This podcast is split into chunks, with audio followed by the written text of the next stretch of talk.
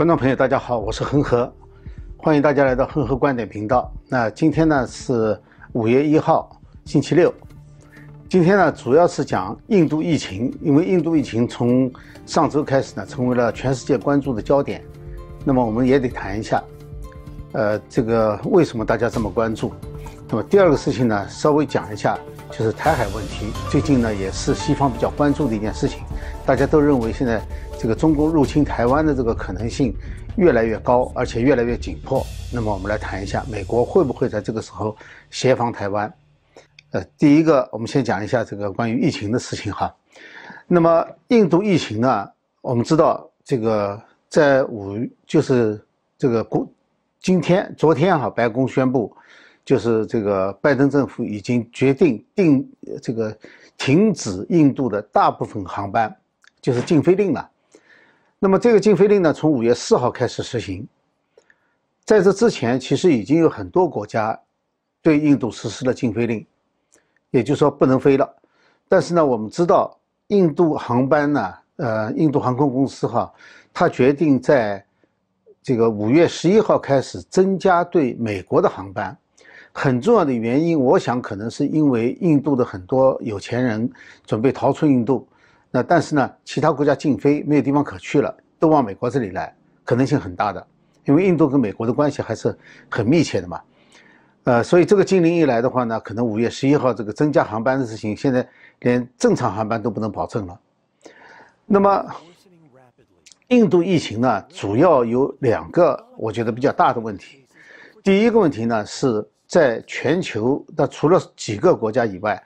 大部分的国家呢，也疫情已经趋于比较稳定，而且呢，疫苗接种这个计划呢也实行的很顺利的时候，呃，突然之间印度一个大爆发，那么这个让全球都非常关注，是会不会影响到全球的对疫情的控制？因为它会不会扩展开来？这是第一。第二个呢，呃，我觉得值得关注的呢，就是关于呃就救灾的，就是救援问题的这个政治化问题，这个我们可以谈一下一会儿。那么我们现在把这个印度疫情的这个概况稍微回顾一下哈，它去年十一月份的时候呢是有过一个高峰的，但这个高峰没有那么大，后来呢很快呢就控制住了，控制住以后呢，印度政府呢认为很可能就是疫情已经过去了，所以就放松了各项管制，然后我们就看到这个印度有很多这个大型的人群聚聚集，结果呢到了三月底的时候呢，突然之间。似乎是没有任何理由的，这个疫情又重新开始了。这个重新开始，这一下呢就一直上升，就没有下降的趋势，也没有平台，就是飞快的上升。那么比第一次呢，比去年那次呢要显然凶险很多。呃，到前几天呢，已经达到每天三十万人确诊，昨天更厉害了，已经有四十万人确诊了，突破四十万。呃，现在的情况呢是整个印度的医疗系统基本上就都瘫痪了，呃，各种医疗器械、器材都非常匮乏，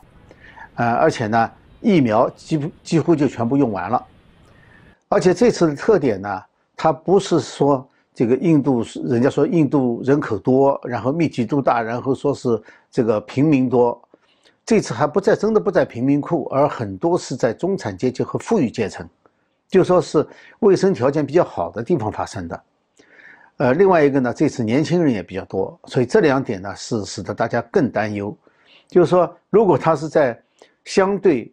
这个卫生条件好的地方发生的话，那么很难说其他的国家能不能避免。那么这还在这个发展当中哈，甚至大家不能够预测什么时候会达到顶峰。有人说要。按照这个速度发展下去，到五月中旬才能够达到顶峰，那这个就很很吓人了。你想想看，已经到了每天那个确诊四十万人的程度了。那么，所以说全世界担忧呢，这是很有道理的。那么外界分析为什么印度这次疫情会这么严重呢？他们有这么几个可能性哈。呃，这只是分析可能，这不是说经过调查以后或者是确认了的，大家公认的，没有一个公认的这个。一个呢就是双重突变株，这个呢实际上是在去年十二月份的时候被发现的，印度自己检测出来的。检测出来以后呢，很快的呢就发展的成为这个就是在各种不同的突变株当中呢，它的比例就增高，那么成为了某些地区的主导株病毒株，它不是全部，就是说在印度的大部分地区，其实并不是由这个所谓双重突变的病毒株主导的，它没有占到统治地位。当然，在个别的地区，大概在一个邦。现在一个邦是完全达到它以这种病毒主导，所以呢，它还不能完全解释，就是印度为什么整个印度的这个疫情这么严重。你可以解释那个邦疫情严重。呃，第二个原因呢，很多人认为呢是跟这个印度的这个医疗系统不堪重负，这个崩溃有关系。但是医疗系统崩溃啊，它应该是疫情爆发的结果，而不是原因。只有这个病病人多的没有办法的时候，才会医疗系统崩溃嘛。那么另外一个呢，就是医疗系统崩溃，它不会造成疫情更严重，它只会造成死亡率增加。那这一点的话呢，就是说，如果说把医疗系统补救了的话，它只能降低死亡率，它不会改变疫情。所以这个解释呢，呃，只能解释一部分。可能就是说，如果说印度现在死亡率很高，我们看到这个焚烧尸体都来不及，很多就是在室外就烧了。呃，这个大家也看到了，那么可以解释这一部分。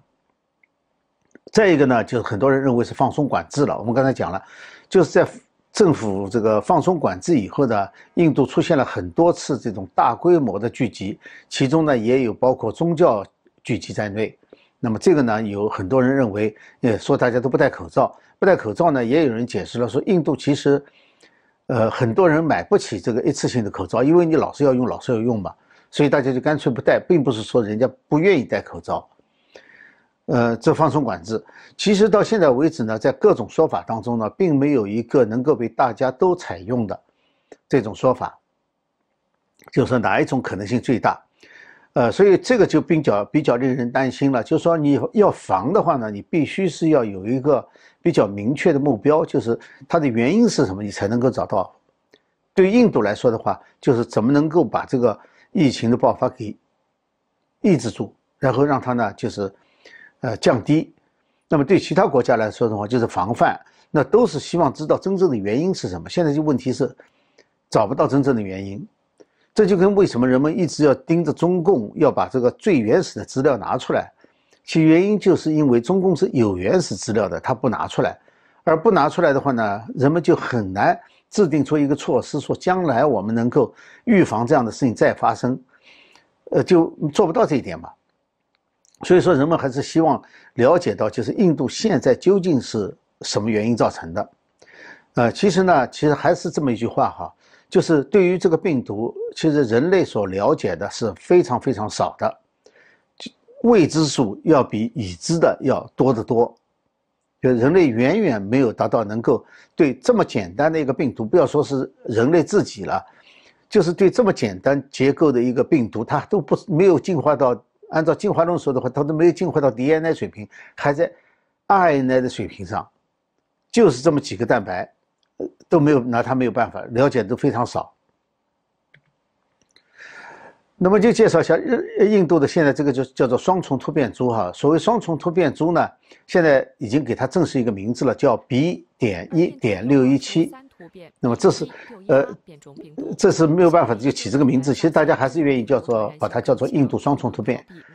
他在发现的时候呢，就发现了它有两个重要的突变。实际上这个病毒株呢，远远不止两个突变。现在所知道的话，有不同的说法。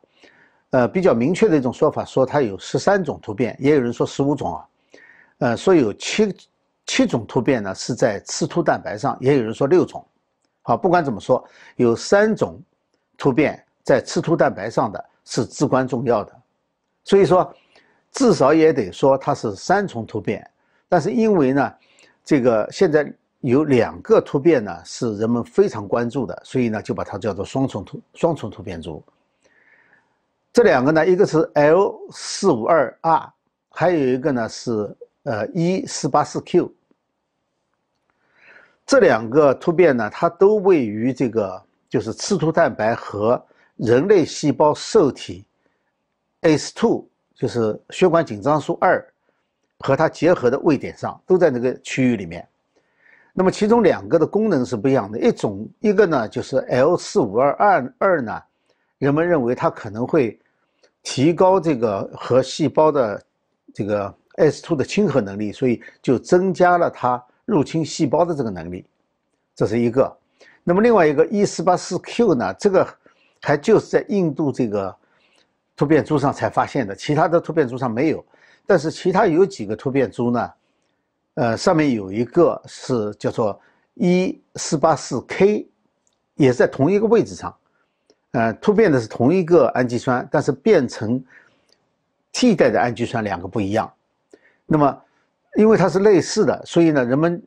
并不知道它的功能是什么，只是说已经用这个已经知道的那个一四八四 K 这个突变来做比较。那么一四八四 K 呢？人们认为可能它有免疫逃逸的作用。所谓免疫逃逸的话呢，就是说，呃，打的疫苗可能对它没有效，或者效果会差一些，这叫免疫逃逸。那么这一来的话呢，呃，它就带有两种不同的这个对人不利的地方了，就对这个疫情啊爆发有帮助的地方，它它有助于这个疫情爆发了，是是两个，既能够增加感染率。又能够逃避疫苗的作用，它有这么两个作用，呃，这是可能哈，这只也是可能，可能有一个还不一定准确。那么我先解释一下这个 L 四五二 R 的这个意思啊，就是在这个突变株呢，它都是以一个数字和前面一个字母、后面一个字母来表示的。前面一个字母呢，这个数字是表示在这个就是合成的这个蛋白啊，蛋白是它的基础是氨基酸嘛，那氨基酸接氨基酸就形成一个链。这个是一维的，就像一条线一样。那么这个链呢，从第一个合成的氨基酸开始，一个个往下数的话，它每个可以排一个数字。那么也就是说，在这条链上面的排在第几位上的，那么数字就反映这个，就表示它在哪个位置上。那么前面那个字母呢，代表是原来代表的氨基酸，因为每个字母代表一个氨基酸嘛。后面那个呢，就是突变以后的那个氨基酸。所以 L 四五二 R 的话呢。呃，它的意思呢，就是这个这这个 L 就是亮氨酸嘛，就是亮氨酸在四百五十二这个位置上的亮氨酸，被另外一个氨基酸替换了，它就是这个意思，呃，就是被那个呃，应该是精氨酸，对，R 应该是精氨酸，就被精氨酸给替换了，大概就这个意思。那么，呃，现在我们知道哈，就是突变以后呢，为什么会形成免疫逃逸，或者是它的功能改变呢？突变以后它。它的这个，呃，一维结构就是一条线一级结构，蛋白质有一级、二级、三级、三三级结构，也有还有四级的。那么一级呢，就是这条线一维的，这叫一级结构。那么三级结构呢，就是它折叠以后再折叠，就形成了一个空间的三维结构。那么这个就叫三级结构。这个三维结构呢，因为一个氨基酸的改变，它可能会不仅改变了它一级结构，也可能改变后来。就是折叠以后的这个立体的图像，立体图像一旦改变以后呢，它可能就影响到了这个抗体对它的识别，也影响到了它和受体的结合能力，就是和人体细胞的结合能力、入侵能力。同时呢，也改变了就是打了疫苗以后或者感染过一次以后，体内已经产生了的这个抗体对它的识别的能力，是这个原因。呃，那么在这个呃 L 四五二 R 呢，是存在于呃加州和纽约发现的这个病毒株。另外一个呢，就是一四四八四 K 呢，呃，这个就是呃在南非病毒和巴西病毒里面都发现了这个变异，所以这个变异呢，呃，似乎看上去是相当严重的。呃，还有部分英国变种。英国变种不是全部都有这个哈，部分英国变种也有这个变异，也有这个突变，所以说印度病毒的这个双突变啊是相当可怕的。你看我们现在讲的过程当中，我们都不用它的学名，因为一讲学名大家都不明白了，所以呢就是讲它那个编号都不明白了，大家都是以它的原始发生地、最早发现的地方来命名。到现在为止，除了中共对。呃，中共病毒这个名字非常恼火以外，呃，可能还没有哪一个国家对以他们的国家平常大家来称呼这个变种，呃，表示这个正规的外交抗议的，好像还没听说过。那么，中共的反应呢就非常不正常，这个事情呢是呃很少见的哈，因为大家都虽然对这个印度这个航班停了哈，但是救援物资并不会停，还有呢就是医疗物资不会停。印度在这么匮乏医疗物资的情况下，中共居然停止了这个四川飞往印度的这个医疗器械、医疗设备的航班，然后呢就把它推到四川的一个物流公司。这个是讲不过去的。按说起来的话，第一，人家停飞停的是客机，并不是停这种运输物资的，更不要说这是救命的物资。第二，在中国，一个省的航空公司绝对没有这个胆子擅自停国际航班，所以这种国际航班，尤其在这种情况下，它一定要得到高层的允许的。如果说，这个还不能直接证明高层允许了的话，那么还有另外一个例子，就是中共的官方媒体和网络在这件事情上是颇为幸灾乐祸的。要知道，中国的网络它可不是普通的网络，它是被监管的非常严的，而且有明确的这个舆论引导的方向的。如果说能够让这件事情在网上发酵这么长时间，能够没有管制的话，那就是说是得到首肯。就得到默许或者甚至是引导的，那么官媒其实也是这个态度，至少是在《环球时报》啊这一类的是在是这个态度，而《环球时报》恰恰是正规的官媒不便说的话让他说的，因此就是看印度的笑话，显然是中共现在一个比较明显的啊，不管习近平怎么说，不管他们正式声明怎么说，他实际上是有这么一个意思在里头。那么这个另外一点呢，中共还做了一件事情呢，就是挑拨这个美国和印度的关系。他就说了很多，你去看哈，凡是谈到这个关于这个疫苗，呃，这个疫苗的生产材料封杀的，最多的就是简体汉字的中共系统的这个媒体说出来的，呃，就是说，比如说什么美国的鳄鱼眼泪啦，又是说什么美国自私啊，在原料上面卡印度啊等等，呃，就中共就干这些事情。那么四月二十六号的时候呢，莫迪和这个拜登通了话，通了话以后呢，莫迪马上这个拜登就表示呢，就是美国会尽一切力量呢来支持支援这个印度的抗疫工作。那么这样一来呢，莫迪呢很快就在这个推特上呢就表示对美国感谢。好，这个环球时报马上就发篇文章说，印度的感谢是迫不得，呃，这个美国的支援是迫于这个国际压力。呃，不管怎么说，美国现在第一批救援物资已经抵达印度了。这个，那么印度表示感谢呢？中国网民就不干了，说是为什么不不不感谢中国？问题是，感谢是人家发自内心的，不是强迫的。你强问人家要感谢的话，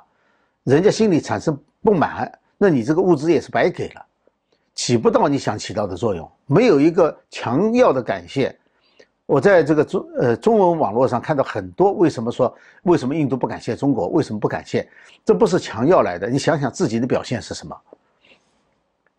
但不管呃这个，而且你要知道这个，呃，习近平是到四月三十号才跟莫迪通了电话，为什么要拖四天？为什么比美国？你说美国不热心，为什么中国比他更不热心？嗯，你只能这么说。因为他通话通了晚，通了晚了这个四天嘛。美国的援助当然不一定就是免费的了，呃，他可能比如说那个疫苗，他很多就是借给别人的。那不管怎么说，就是人家是真心的，就真的愿意帮助他的，而且他从来不会要人家感谢他。这次也没有要人家感谢他，所以说要感谢这是一个很错误的做法。呃，而且我们发现呢，就是印度的这个就是。呃，商家去问中国买这个购买这个医疗物资的，发现中国医疗物资已经涨价了。这个倒我觉得不一定是这个呃政府的行为哈，这是在中共统治下的奸商的常态，就是趁人之危，然后就拼命涨价。你反正要买的，这个在之前其他的各种物资供应当中，我们早就看到过了，这个不奇怪。但是呢，至少证明资源是中共所说的资源印度的物资当中有相当一部分是印度用高价买的。可以证明这一点，所以我说，我觉得中共就是一个非非常小心眼的，就是他想借这个机会呢来敲打敲打印度。呃，所以才会有这么一系列不正常的表现。就国与国关系关系的话，在发生重大灾难的时候，很少有这个旁边那个国家去幸灾乐祸的，去趁人之危的，这个很少有。但中共显然就是这样的，它跟别的国家就是不一样。那么这里头呢，再讲一下哈，在科学界科学家当中也有一些误区，什么误区呢？就是，呃，讲一下这个印度这个情况啊，就去年十二月的时候呢，其实印度已经有二点七亿人感染过了，就是自然感染过了，呃，也就是相当于五分之一人口被感染了。那么有很多人呢，呃，认为就是，呃，做了一个模型推测，就是说按照这个感染率的话呢，要达到群体免疫，其实印度可能已经达到了。这就是印度很可能为什么。当时后来就放松了这个，一方面是疫情就下去了嘛，再一方面印度可能认为群体免疫都已经达到了，所以呢就放松了这个管制。呃，有一位公共卫生和流行病学家呢，他有一个观点，他说这一点呢证明了就是自然感染呢不足以达到群体免疫。就说他说，呃，印度这个情况证明了这一点。他还举了巴西这个例子，巴西有个城市叫叫马瑙斯，马瑙斯市呢。呃，曾经有过七十百分之七十的人口感染过中共病毒，后来呢，到这个 P 一就是巴西变种来的时候，他又挡不住了，又被感染一次，又达到一次高峰。呃，所以呢，他用这个来证明，证明什么呢？证明自然感染所形成的免疫不足以抵抗病毒，所以呢是无效的。因此，他呼吁大家去打疫苗。呃，我真是想不出来，作为一个这个流行病专家，怎么会这样想？怎么会疫苗是模仿病毒感染？怎么可能病毒感染建起的免疫对一种新的病毒没有用的话，你你这个呃疫苗怎么会有用？这个它只能说明就是中共病毒感染以后形成可能形成的这个免疫持续时间不长。也就是说，当很多人群第一次被感染以后，这个免疫可能不能保持很长时间。那么这个是中共病毒的特点，很可能哈，我现在不能确定。呃，那么这个等到下一次新的病毒来感染的时候呢，呃，它的这个原来形成的免疫已经消失了，这是一种可能性哈，我不是说是这样哈，因为现在好像，呃，莫德纳的那个疫苗啊，至少已经可以维持六个月以上了，或者说呢。巴西变种就这个 P 一啊，巴西变种呢，它已经形成了免疫逃逸机制，所以说呢，按照原来第一次感染所形成的抗体，不足以综合对付，不足以识别和综合这个巴西变种病毒。那么如果是这样的话呢，那么用这个原来的病毒所那个序序列基因序列 mRNA 所制成的这个这个疫苗呢，也有同样的问题。也是不敌这种新变种病毒的，因为疫苗毕竟是模仿嘛，它不会比那个自然免疫、自然感染的免疫的更好。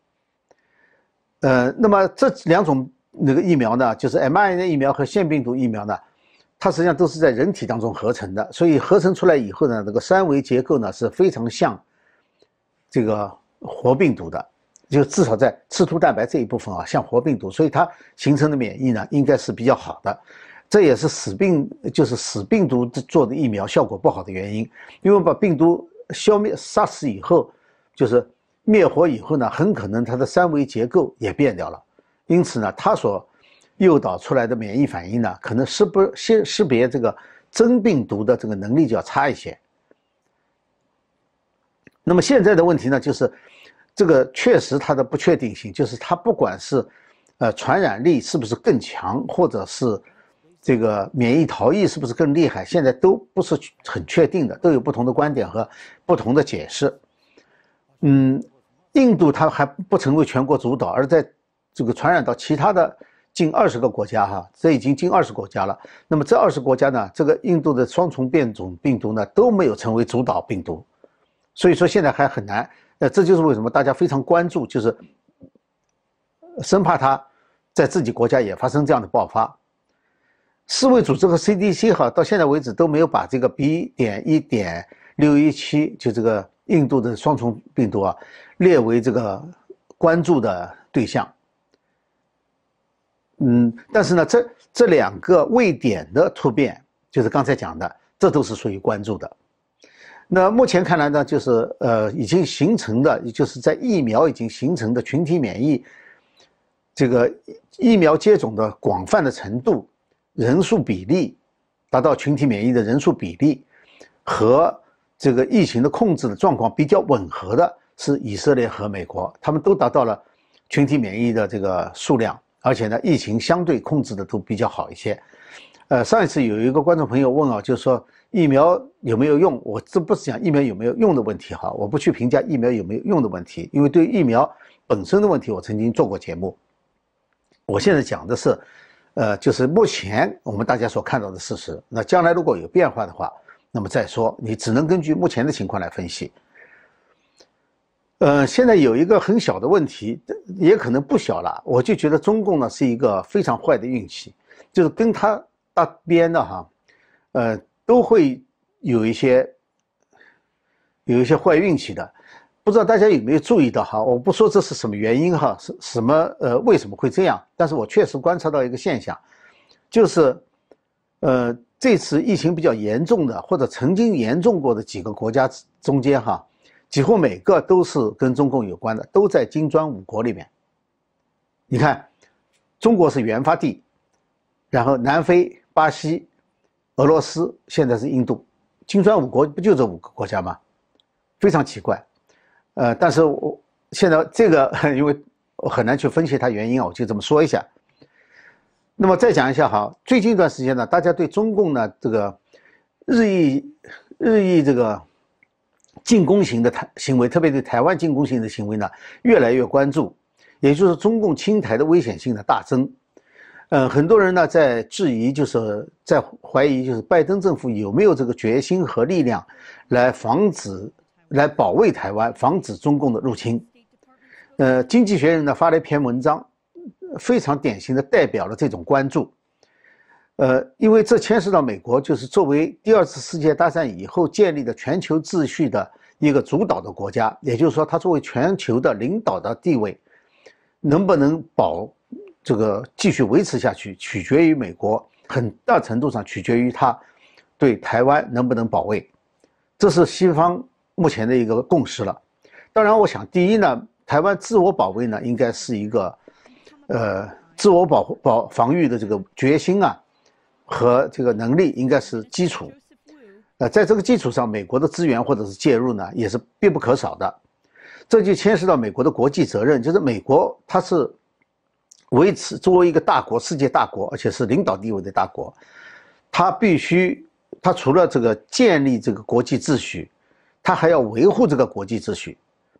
那么在历史上呢，它曾经有过保卫这个西柏林，但那次不是战争。它只是物资运输，是一个非非常大的一个战役，就是用物资运输来保证柏林能够生存下去，供供应西柏林整个城市的人口，它成功了，胜利了。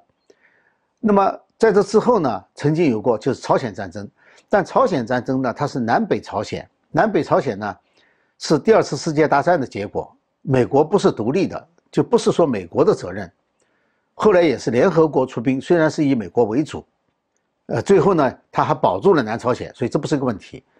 呃，然后就是这个越南战争，但越南战争理论上说呢，不仅仅是美国的问题，在这之前其实是法国遗留下来的问题。法国、日本，呃，法国后来是日本侵略，后来还归法国，所以很多问题是在法国那时候留下来的。那美国呢，不管怎么说，是尽了力了，打了仗了，最后没打赢，这是另外一回事情。而台湾呢不一样，台湾实际上是美国的单一责任，就是美国就是对台湾要负责任的。它是美国和台湾是传统盟友，第二次世界大战时候，中华民国和美国就是盟友。我们以前专门介绍过，实际上这是真的是叫鲜血凝成的友谊。后来这个越朝鲜战争的时候，原来美国是准备放弃国府的，后来朝鲜战争一爆发以后呢。呃，美国马上调第七舰队巡航台湾海峡，就保卫台湾了。开始，他就认识到台湾的重要性，就开始保卫台湾。后来虽然说是这个联合国，中共取代了中华民国，然后呢，美国和中共建立外交关系，但是呢，马上就有一个立法，就是《台湾关系法》，确保了美国对台湾的责任，这一点是很重要的。这个是跟其他任何国家没有关系，欧洲所有的国家都没有关系，这是美国的单一责任。而中共现在是成为美国最严重的对手，而且是世界最大的危害、最大的威胁。中国还从来没统治过台湾，而台湾是有宪法、有领土、有人民、有政府、有国家、有军队，是一个民主制度，总统都是选出来的。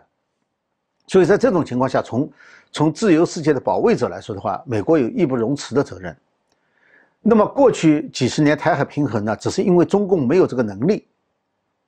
不是任何其他原因。是所以美国有个模糊政策是可以持续的。但是现在中共已经不是那个时候了，他认为自己已经有能力入侵了，越过台湾海峡了。所以在这个情况下呢，美国再保持过去的模糊政策呢，就非常困难了。所以我认为美国应该把这个政策非常清晰的。就说如果两国没有共同协防的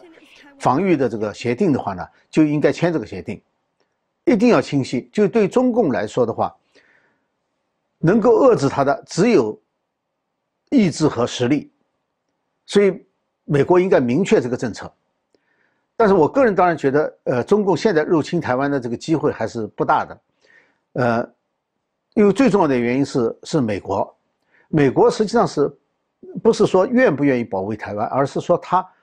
他能不能承担得起不保卫台湾的后果？因为这个后果就是美国时代的结束。一个大国的传统就是要保护结盟的小国。虽然现在不是冷战时期的两大阵营哈，但是美国还是认为，大家认为它是自由自由世界的主导，而中共呢是另外一边，就他已经呃至少企图在建立一个反美的轴心国。就是呃，中共跟俄罗斯、伊朗、北朝鲜，人家加不加入是另外一回事，但是他肯定是有这个意愿的。也就是说，抱团反美，呃，所以可以认为是两方。但如果说美国不帮助防御台湾的话，哈，这两方都不会再在乎美国了。所以这件事情实际上是无关于台湾的，